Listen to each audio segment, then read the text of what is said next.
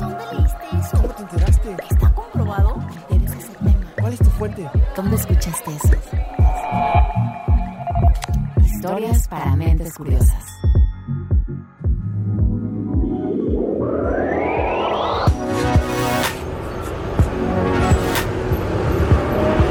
Hola. Déjame adivinar. Me estás escuchando desde una ciudad.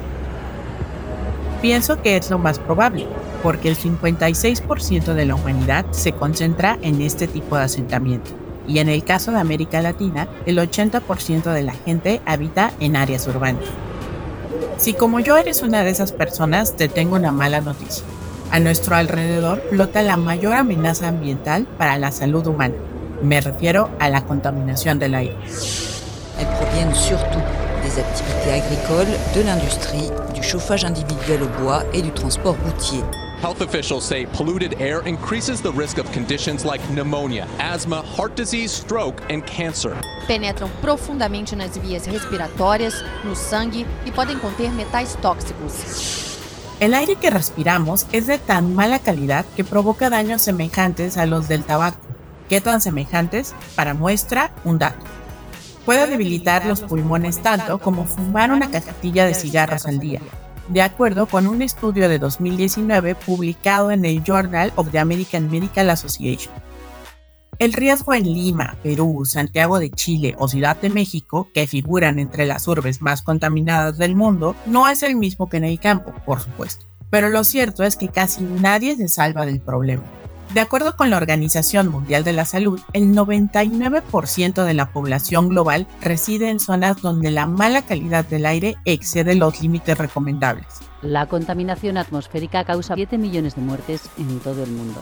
No exagero cuando te digo que ahora mismo el solo hecho de respirar afecta a nuestros pulmones. Según una investigación del Instituto de Política Energética de la Universidad de Chicago, si el mundo redujera de forma permanente estos contaminantes hasta alcanzar el límite fijado por la Organización Mundial de la Salud, la esperanza de vida de una persona promedio aumentaría en 2,3 años. La descarbonización puede ayudarnos a recuperar ese tiempo perdido. Sí, la descarbonización es darle las gracias a los combustibles fósiles y decirles adiós de una vez por todas y para siempre no solo porque de ahí proviene la mayor parte de los contaminantes del aire, sino porque también constituyen la principal causa del calentamiento del planeta. Mi nombre es Mariana León, soy editora en Tech Science, la plataforma sobre investigación y ciencia del TEC de Monterrey, y te doy la bienvenida a Historias para Mentes Curiosas. A lo largo de este episodio nos sumergiremos en tres temas fundamentales. ¿Cómo rayos se descarboniza el mundo ¿Qué tecnologías se desarrollan en México para contribuir a esta difícil misión? ¿Y cómo podemos aportar las personas comunes? Es verdad que el efecto de las acciones individuales tiende a diluirse en el todo, pero hay una iniciativa en particular capaz de generar un cambio enorme. Quédate conmigo hasta el final para descubrir cuál es.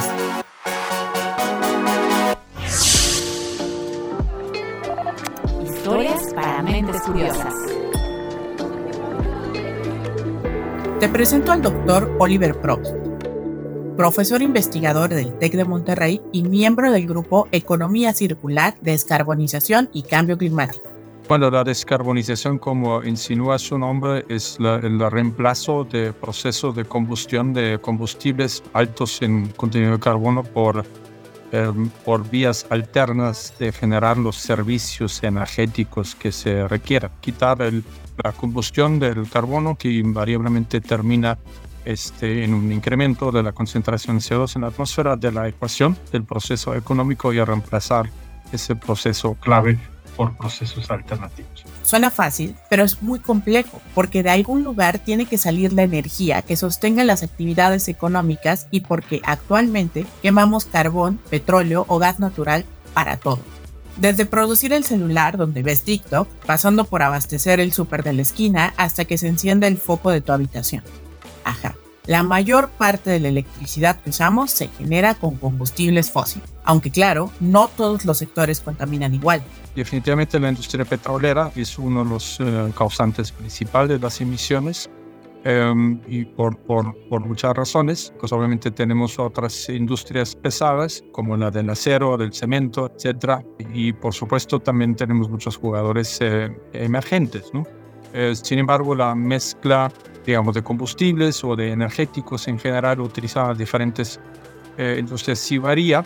Lo que abona cada una suele medirse en toneladas de gas, dióxido de carbono o CO2 equivalente y siguiendo tal criterio podemos señalar a algunos de los grandes responsables de la crisis. Por ejemplo, en la actualidad China es el país que más CO2 libera a la atmósfera.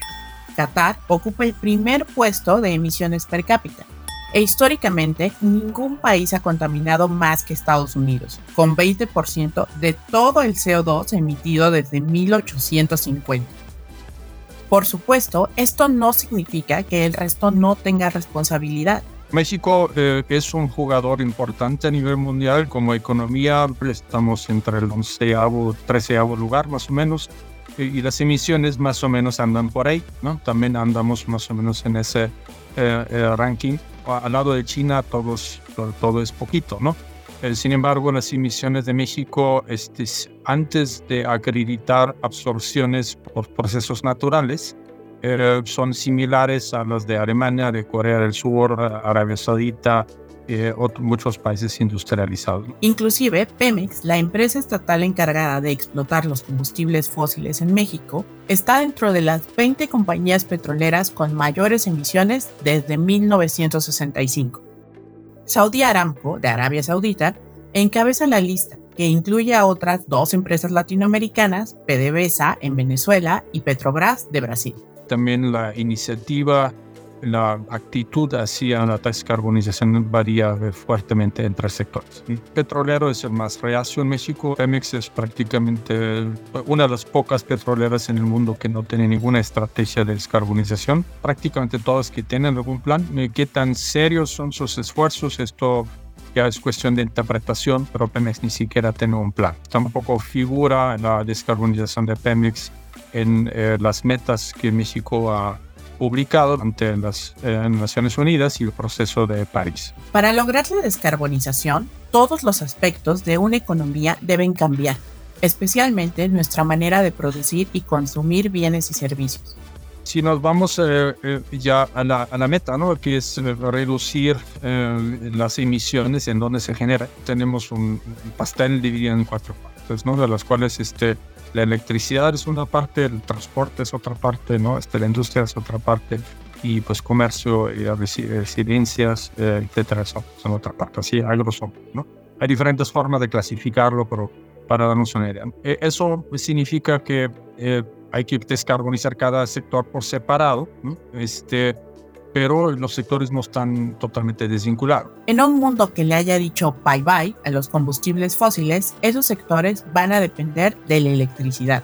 En otras palabras, tenemos que empezar primero con la descarbonización del sector eléctrico, eso es lo que en todo el mundo sucede. Si no podemos avanzar en la descarbonización del sector eléctrico, ya no tenemos nada, simplemente, ¿no? Sí hay cosas puntuales que podemos hacer este, y creo que están haciendo cosas, pero a nivel escala, a nivel de crecimiento rápido en soluciones eh, limpias, dependemos fuertemente de la electricidad limpia. Hoy, el 58% de la energía eléctrica que se usa en el mundo es, digámoslo así, sucia, porque proviene de la quema de carbón y gas natural. El doctor Renato Galuzzi, profesor investigador del TEC de Monterrey e integrante del grupo de conversión, almacenamiento y gestión de energía, nos cuenta qué ocurre en nuestro país. Básicamente, la energía eléctrica en México se produce eh, mayormente eh, por medio de la combustión de gas natural. Y la combustión de gas natural es, eh, de los procesos de, combustión de, combustibles fósiles, es el proceso más limpio. Si yo quemo otra cosa que no sea gas natural, va a ser forzosamente más contaminante. Entonces, eh, México no está tan mal en ese sentido. Sin embargo, bueno, hay algunas eh, zonas en las cuales se produce energía todavía con la quema de carbón, de combustóleo. Si imaginamos de nuevo que las emisiones total son un pastel, la segunda rebanada más grande en México le corresponde a la generación de electricidad. ¿Y cuál es la de mayor tamaño?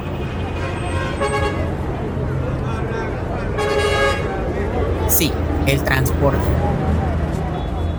Escuchamos otra vez a Oliver Proust. En Europa y en Estados Unidos ya se toma la decisión este, que la electromovilidad individual, por lo tanto, ¿no? con mucho menor énfasis a la electromovilidad colectiva, aunque en Europa tiene un papel mucho más importante, ya es la decisión que se tomó. Ya hay varias eh, leyes a nivel de la Unión Europea, este, y en Estados Unidos pues, con el Inflation Reduction Act este, pues ya se dio un empujón muy, muy fuerte. Y las uh, compañías automotrices ya están totalmente comprometidas porque tienen que tomar decisiones de negocio, ¿no?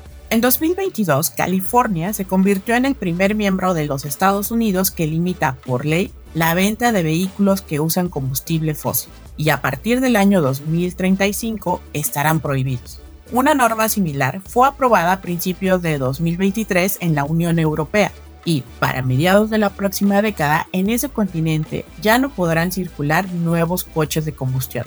Bueno, México va a venir no, no porque les estuviera promoviendo fuertemente, sino porque esa dinámica ya existe. Aquí fabricamos ya y vamos a seguir fabricando carros eléctricos. ¿no? Entonces el chiste va a consistir en producir la electricidad limpia para que los carros eh, eléctricos puedan ser limpios, de verdad, ¿no? porque actualmente eh, la fracción de energía limpia del sector eléctrico es del orden del 27%, este, mm, por lo cual pues 73% son sus, ¿no? Eh, son, es energía sucia. Energía limpia quiere decir que al producirse genera poco o nada de CO2 equivalente, así lo precisa Renato Galuzzi. Hablamos, por ejemplo, de la energía nuclear, la energía nuclear es, es, una manera de descarbonizar, tiene pocos, eh, pocas implicaciones desde el punto de vista de las emisiones. Igualmente lo que es este, la energía hidroeléctrica. México tiene una producción de energía hidroeléctrica importante. Podemos también hablar de energías alternativas, por ejemplo la eólica, la solar. Esas dos son las favoritas para la descarbonización porque se han ido abaratando con el tiempo. En la última década, los precios de la energía solar bajaron 80% y los de la energía eólica disminuyeron 40% necesitamos gobiernos ¿no? Eh, que marcan la pauta, ¿no? Eh, que no necesariamente inviertan. Digo, en muchas partes del mundo, en Europa, en Estados Unidos en particular, el, gobierno está invirtiendo grandes cantidades de dinero, tanto en incentivos de impuestos como, eh, como en subsidios directos. ¿verdad? En México no aspiramos mucho a eso, pero por lo menos que el gobierno este, marque la pauta, ¿no? genere las leyes y las regulaciones ¿no? que propicien medidas que que tengan sentido, ¿no? que vayan en, esa dirección. ¿no? Nosotros iremos a una pausa y volvemos con más sobre descarbonización. Si quieres conocer más sobre los sucesos de la actualidad política, te invitamos a escuchar Con su permiso. Estamos ante la batalla de política económica más importante de este sexenio. El podcast en el que nuestros expertos hablan sobre los temas más actuales de la agenda pública en México y en el mundo. Escúchalo en Spotify, Apple Podcast y Google Podcast. Historias para mentes curiosas.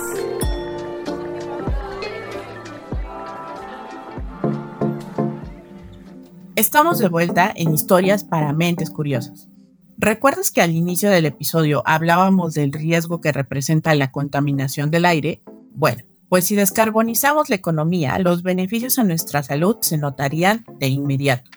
En mayo de 2023, la London School of Hygiene and Tropical Medicine publicó un estudio donde se tomaron datos de 16 grandes ciudades, entre ellas Quito, Los Ángeles y Ciudad de México.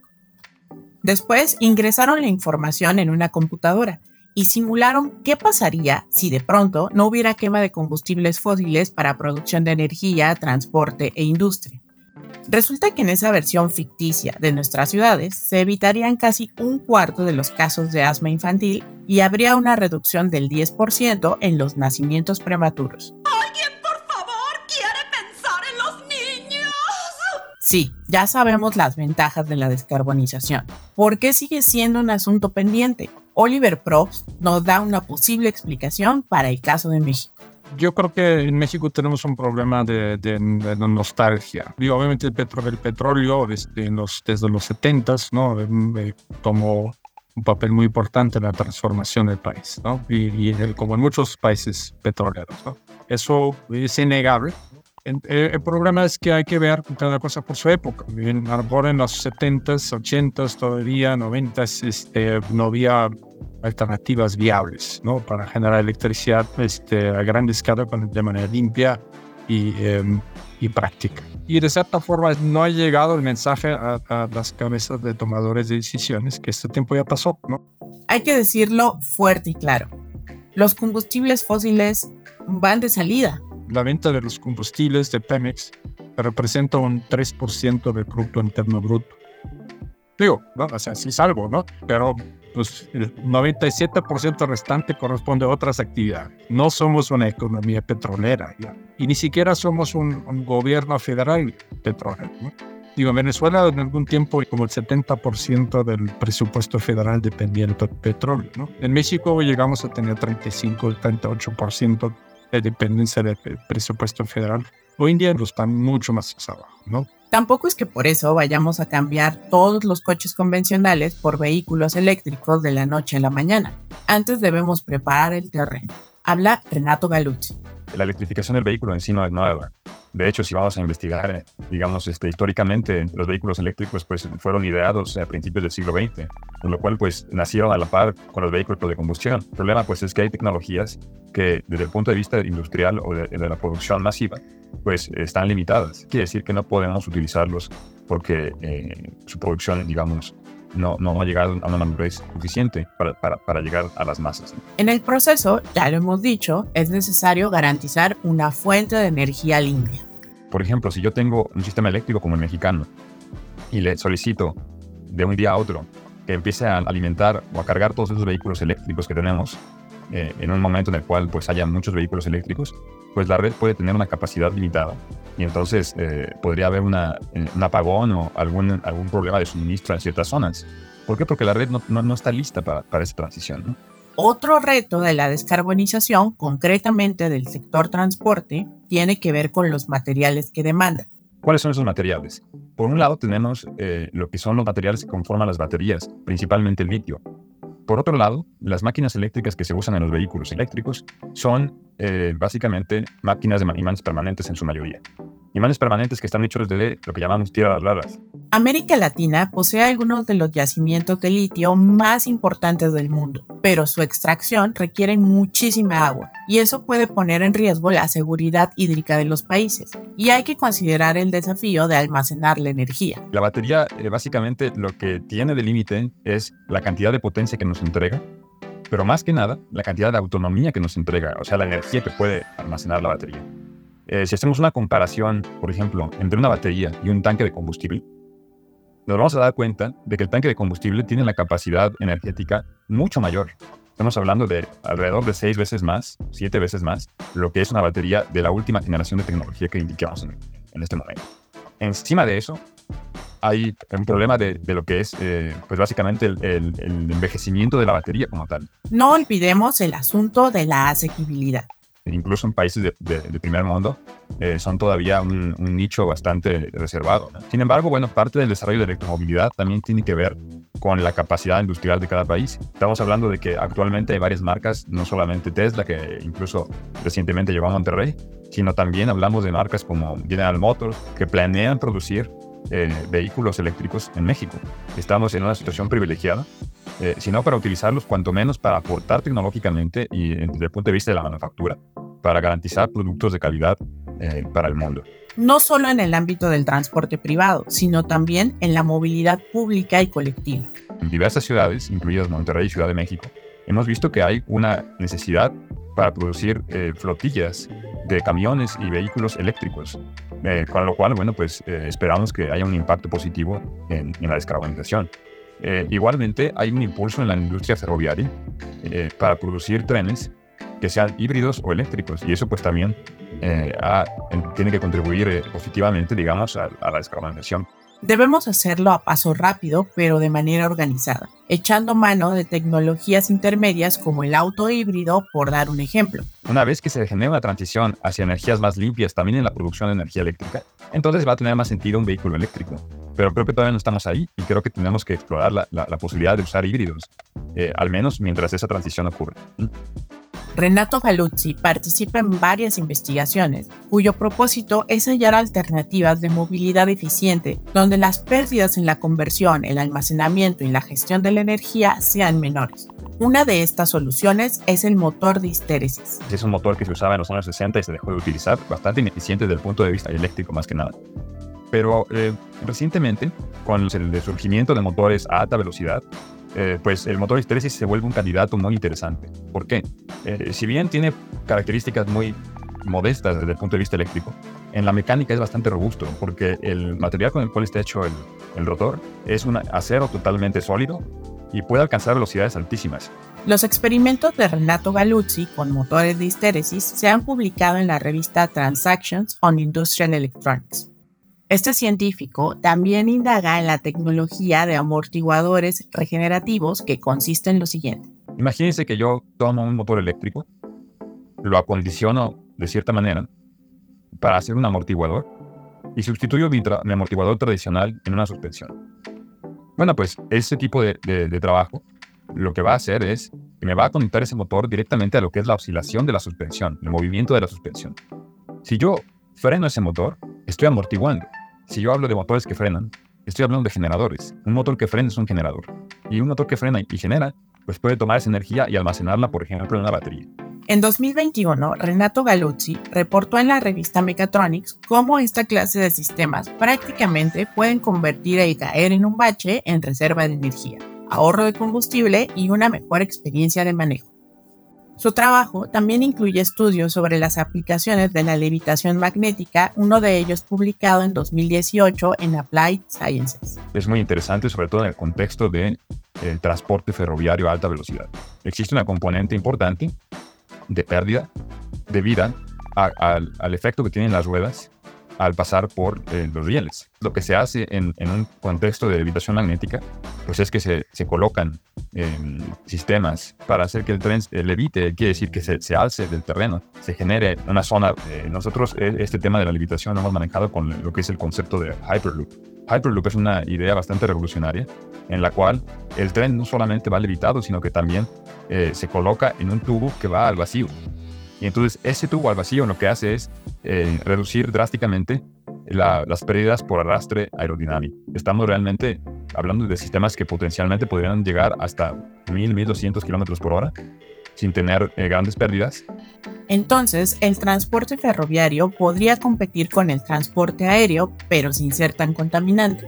Ahora bien, la descarbonización no solo implica reducir o evitar emisiones de gases, también busca atrapar el exceso de contaminantes que ya están en la atmósfera. Y ese es precisamente el objetivo de uno de los proyectos estratégicos del Institute of Advanced Materials for Sustainable Manufacturing del TEC de Monterrey, liderado por el doctor Alejandro Montesinos. El proyecto tiene distintas líneas de investigación. Una de ellas se realiza en colaboración con el Southwest Research Institute y se trata de desarrollar atrapadores de dióxido de carbono mediante un proceso llamado pirólisis. Ladislao Sandoval es investigador postdoctoral en el proyecto y dice que a diferencia de una reacción de combustión donde solo se obtienen gases contaminantes y ceniza, en la pirólisis se consiguen productos de valor con diversas aplicaciones. La materia original para meter a pirólisis puede ser residuos, basura de procesos de distintos tipos. Entonces, en este caso estábamos proponiendo tanto residuos de la, de la industria agrícola, que de otra manera estarían amontonándose o, que se tendría que confinar o, o enterrar sin más. Este proceso les agrega valor y entonces obtenemos eh, productos sólidos, carbón, que está concentrado en el átomo de carbón y puede utilizarse de distintas maneras. El resultado es un biochar, o sea, un carbón que no está pensado para quemarse. A este carbón, el biochar, hay que activarlo por medio de un proceso químico que nosotros estamos desarrollando, de hecho es parte también del proyecto, eh, elaborar una metodología de modificación química de ese biochar para poder hacer que tenga nuevas propiedades que le permitan sacar el CO2 del medio ambiente o sacarlo de este, chimeneas donde haya muchas emisiones o algo así. Es una tecnología que lleva años ensayándose, pero hay algo muy novedoso en este proyecto. Que en general la comunidad a nivel mundial ya sabe que después de activar el biochat tiene ciertas capacidades para absorber CO2, pero todavía hay, hay áreas de oportunidad en el conocimiento en donde no está bien establecido qué método de modificación se tiene que hacer o qué tipo de propiedades están relacionadas con una mejor remoción de CO2 o también qué tipo de biomasa puede generar el mejor biochato. Sandoval y sus colegas probarán con cáscara de nuez, que es un residuo orgánico común en el norte de México, y con poliuretano, el plástico del que están hechas las esponjas para lavar trastes, el aislante térmico de los refrigeradores y el memory foam de las almohadas.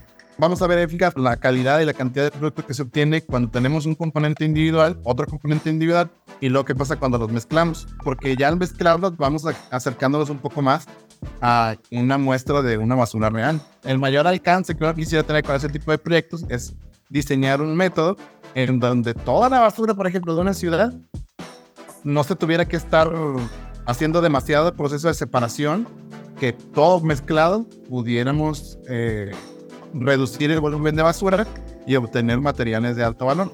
Suena bien, ¿cierto? Transformar nuestros desechos en algo que luego nos ayude a limpiar el aire que respiramos. Disminuir la cantidad de CO2 que trae la atmósfera, porque eso tiene efectos probados sobre el medio ambiente relacionados con el cambio climático. Este, pero además de eso, es poder ese tipo de procesos utilizando material sustentable. En lugar de que esa basura esté ahí contaminando, que los plásticos vayan a dar al mar, ahí a molestar a los peces y a las tortugas, mejor lo tenemos aquí confinados, los transformamos en algo de utilidad y que luego también nos ayuda como humanidad. ¿Te gustaría contribuir con tu granito de arena? Al regreso de la pausa, revisaremos las acciones más efectivas. Cuida tu mente. Los expertos del TEC de Monterrey brindan herramientas y consejos para potenciar una vida positiva. ¿Por qué nos es tan difícil a veces perdonar? Un programa con ejercicios y rutinas para ayudarnos a cultivar una vida plena. El perdón es una elección. Escúchalo en Spotify, Apple Podcast y Google Podcast. Historias para mentes curiosas.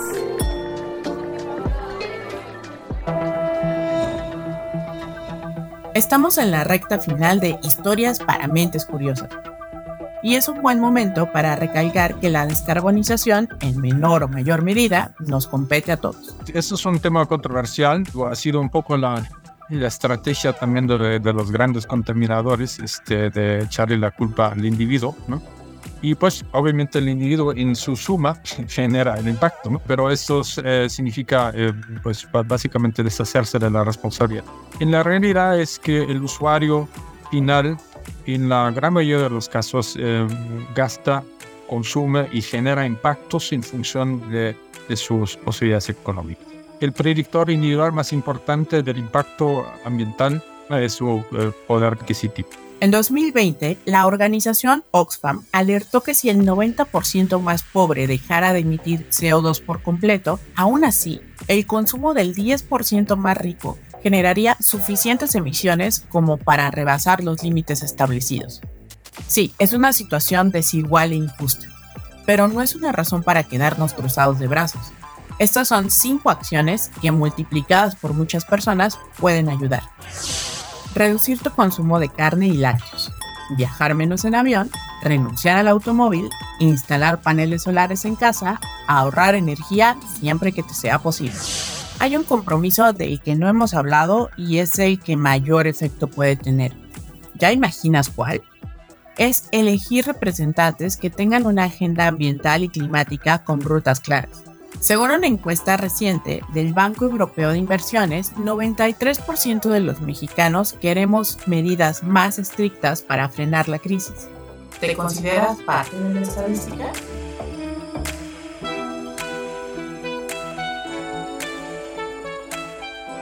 Esto fue Historias para Mentes Curiosas. Si te gustó el episodio de hoy, dale 5 estrellas al podcast, síguenos, responde la encuesta que te dejamos debajo de la descripción y comparte nuestro contenido con tus amigos y familiares.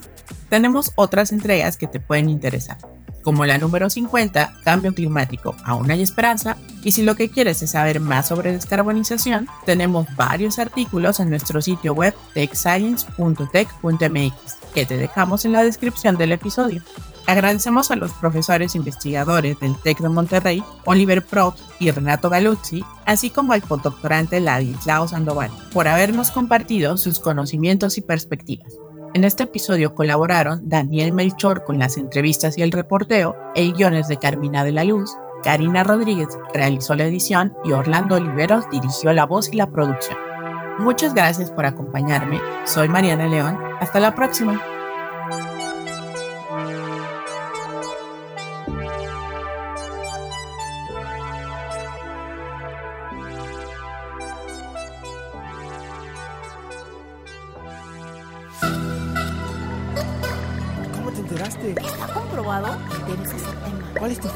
¿Dónde escuchaste eso? Historias para mentes curiosas.